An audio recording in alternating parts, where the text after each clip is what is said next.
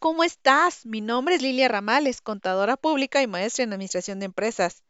Durante 20 años he visto empresas nacionales e internacionales de todo tipo tener ciertas problemáticas que tú como empresario puedes evitar. Es por eso que creé este podcast, Doctora Negocio, dirigido a ti, empresario, sin importar el tamaño de tu empresa, para que juntos aprendamos en un lenguaje que todos podemos comprender acerca de diversos tópicos.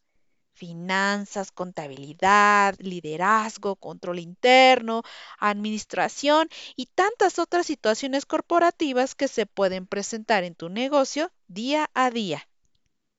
El día de hoy estamos dando respuesta a una de las preguntas de nuestros amables escuchas y de ahí surge el tema del día de hoy, las reservas ante contingencias como las pandemias. Escuchemos a nuestro amigo.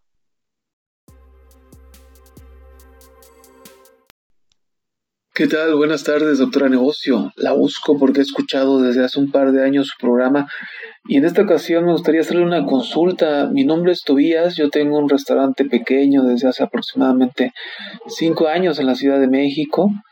Pues la verdad es que durante ese tiempo hemos tenido altas y bajas, pero en general teníamos una relativa estabilidad. Ahora, a raíz del confinamiento que ya va prácticamente en los dos veces, mi negocio francamente está asfixiándose. Mis ingresos se han reducido aproximadamente un 90%.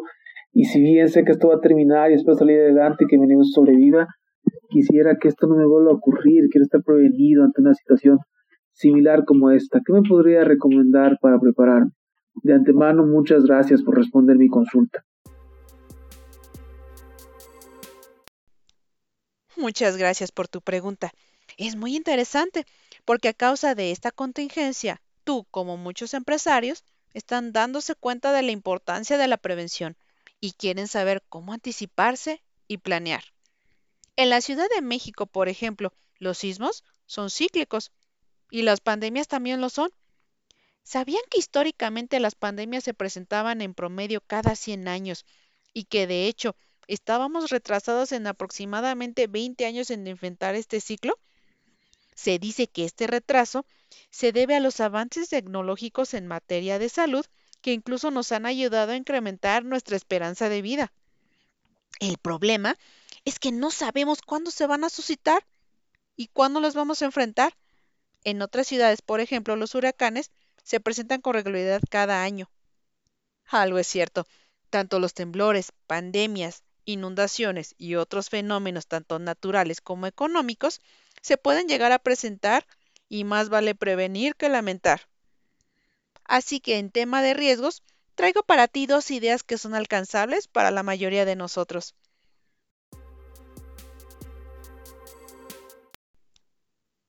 Sin importar el tamaño de tu empresa o negocio, puedes comenzar haciendo una reserva para alguna contingencia.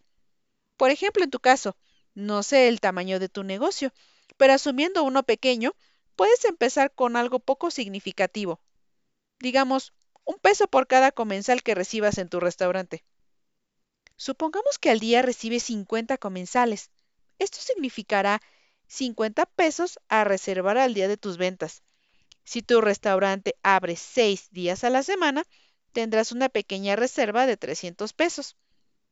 La magia viene al paso del tiempo. Al término de un año, tendrías ahorrados 15.600 pesos los cuales, esperando que no los uses hasta que tengas alguna verdadera contingencia, al tercer año sin usarlos tendrías ahorrados 46.800, sin aplicar la inflación, que para evitarla tengo la solución más adelante. Imagínate así, sin pensarlo, con una cantidad muy pequeña que no afecte importantemente tu negocio, puedes tener un ahorro, porque en realidad esto es un ahorro para contingencias que puede significar la diferencia entre estar abierto una semana o un mes. Un soplo de vida. Hay un par de condiciones que debes de cumplir porque, por supuesto, en todo juego siempre hay reglas.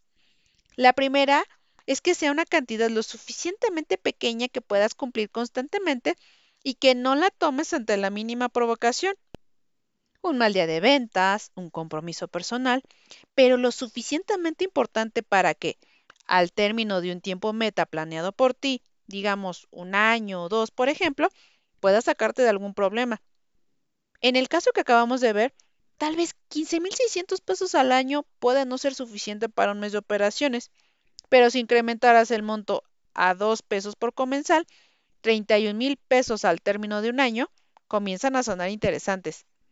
La segunda es que para que no pierda su poder adquisitivo ante la inflación y a su vez para evitar que tomes ese dinero ante la mínima provocación, lo coloques en una cuenta o inversión de bajo riesgo que te genere intereses. Al momento de contratar cualquier inversión o seguro, pregúntale a tu asesor si es que la tasa de rendimiento es superior a la inflación.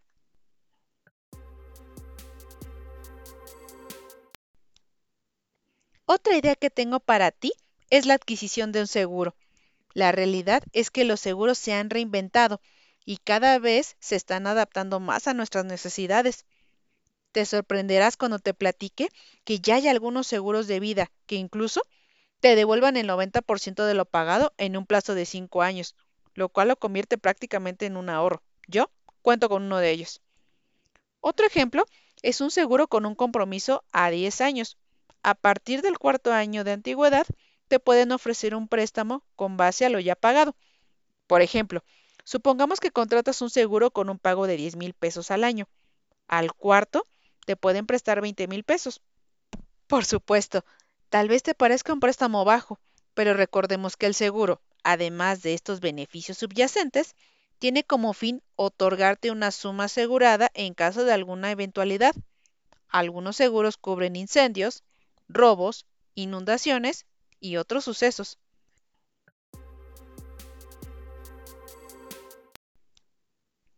En ambos casos, el plantearte un objetivo que no sea doloroso o asfixiante, pero que sea constante y que te comprometas a cumplir, será tu mejor aliado ante cualquier riesgo.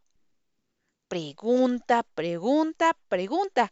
Ya sea que desees abrir la cuenta para colocar tu reserva, contrates un seguro o ambos, siempre pregunta a tu asesor. Compara al menos tres instituciones y confronta. No tengas miedo. Todos tenemos las mismas dudas y es el trabajo de los asesores resolverlas. No temas preguntar por las letras chiquitas. Y eso es todo por hoy, amigos.